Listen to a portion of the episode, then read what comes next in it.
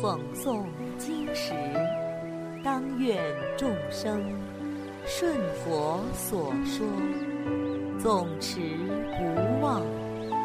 若说法时，当愿众生得无尽变，广宣法要。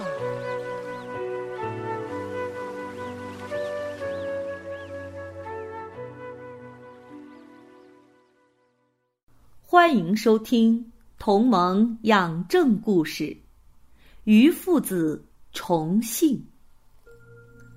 佛祖住在舍卫国即孤独原始，国内有一位富豪长者，拥有财宝不可计数，就是没有儿子，因此常常感到忧郁烦闷。于是长者就到神庙里去祭祀。祈求神灵赐予他一个儿子，态度真诚恳切，万分恭敬。不久，他的妻子果真怀孕了，足月以后生下一个男孩，长得端正俊朗，世上少见。长者便选了个良辰吉日设宴庆祝。邀请了宗族亲友前来相聚，大家聚集到河边，一边喝酒一边娱乐。长者夫妇抱着孩子来到宴会的地方，父亲对这个孩子无比喜爱，抱着他顺着座次翩翩起舞。父亲跳完后，母亲也抱着孩子跳了一番。大家轮流举着孩子跳，玩得兴高采烈。当他们跳到河边的时候，结果乐极生悲，因为手没有抓牢，孩子一下子掉入了河中。大家赶紧下河救人，可是来来回回捞了个遍，最终也没有找到。父母怜念儿子，悲痛欲绝，哭得死去活来。却想不到这个孩子福德很大，竟然没有死。他落水以后，随着河水沉浮，被一条大鱼吞进了腹中。虽然困在鱼腹中，却仍然没有死。那时河的下游有一个小村落。村里有一户富贵人家，也没有孩子。富人长者想了好多办法，祈求生子，一直都没有如愿。这户富人家经常让一个奴仆去捕鱼贩卖，供应主人家所需。这个奴仆天天捕鱼，这天正好捕到了那条吞下小孩的大鱼。他剖开鱼腹一看，里面有一个小男孩，相貌很端正。他看到后惊奇万分，忙将小儿抱出来给主人。主人一见就欢喜的道：“我一直祈求神灵送给我一个儿子，看来我的精诚心得到了回报啊！上天给我送来男孩了。”他爱怜地摸了摸这个小男孩，并请了一位乳娘来哺育他。渔父里得子的事情传开之后，住在上游村庄的孩子亲生父母听说了此事，就来到了下游富人家里仔细询问。他们对富人长者说：“这是我的孩子。”我在河边不小心把孩子掉到水里了，现在被你捡到了，希望你能把孩子还给我。下游的长者回答他说：“我家一直祈求神灵赐给我一个儿子，如今上天垂慈赐给我儿子，你丢失的那个儿子早被淹死了，怎么会在这里呢？”二人争执不下，便到国王那里请求裁决。两家人各自陈述了自己的理由。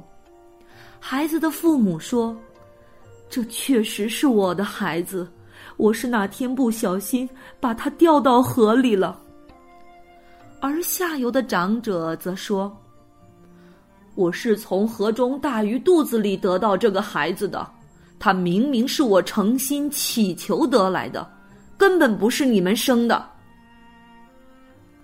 国王听了这两家人的述说。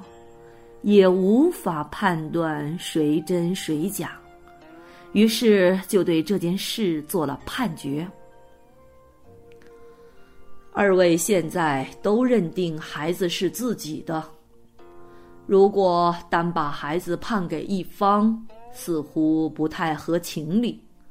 不如这样吧，你们两家共同抚养这个孩子吧，等他长大以后。你们就分别为他娶妻，安置家业，让他在两处轮流居住。上游妻子生的儿子就归上游家，而下游妻子生的儿子就归下游家。当时如果没有儿子继承财产，家里的财产就要充公。而且对这个小孩来说，多一对父母疼爱他，也不是一件坏事。国王这个裁决对两家来说，无疑是最好的办法了。两位长者便按照国王的话去做了。因为孩子有两对父母，所以大家都叫他重姓。重幸在两对父母的细心呵护之下长大成人，双方家庭各给他娶了妻子，又给他置办一切所需，什么都不少。而此时的重信在两对父母家知晓了自己的命运后，又有了新的志向。他对两对父母说。我出生之后就遭受大难，掉到河里被鱼吞噬，幸亏大难不死。如今我决心要出家，希望父母能够同意。两家父母都非常疼爱这个儿子，不忍心拒绝他，就同意了。儿子就辞别了父母，来到佛祖面前。以头面顶礼佛足，请求出家修道。佛祖同意了，称赞道：“来得好啊，比丘！”于是这位比丘须发自动脱落，成了一位沙门，法名叫重姓。佛祖为重姓比丘宣说妙法。使他断尽了所有的烦恼，当下就证得了阿罗汉果。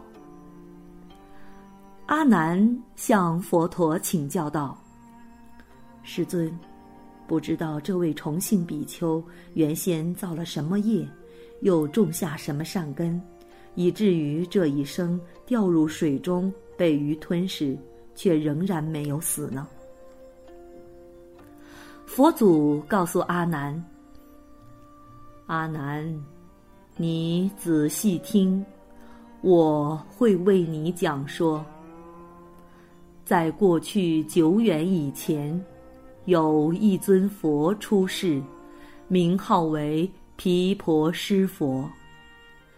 这尊佛常常召集大众，为大众演说微妙的佛法。”当时，有一位长者来到法会中，听到毗婆师佛正为大众广说大法，讲的是布施和持戒的福报。长者听了，心生欢喜，信心至诚，随即就在毗婆尸佛座前受了三皈依。即不杀生戒，又拿出一钱来供养了毗婆尸佛。因为这个缘故，他世世都享受福报，家财万贯，自在享受，从不缺少。佛陀告诉阿难：“要知道，那个时候的长者就是如今的崇信比丘啊。由于那时布施了一钱的缘故。”他在九十一劫这么长的时间里都富甲一方。到了这一世，则由两家父母供给他所需要的一切。由于受持不杀生戒的缘故，他掉到水中被鱼吞食，却能够不死。由于受三皈依的缘故，他得以遇到我出世，蒙受恩泽教化，证得了阿罗汉果。当时，阿难以及参加法会的大众，听闻了佛陀所说的教言，都尊佛教诲，修习善行，欢喜信受。恭敬奉行。好啦，小朋友们，今天的同盟养正故事已经讲完了，我们下次再见。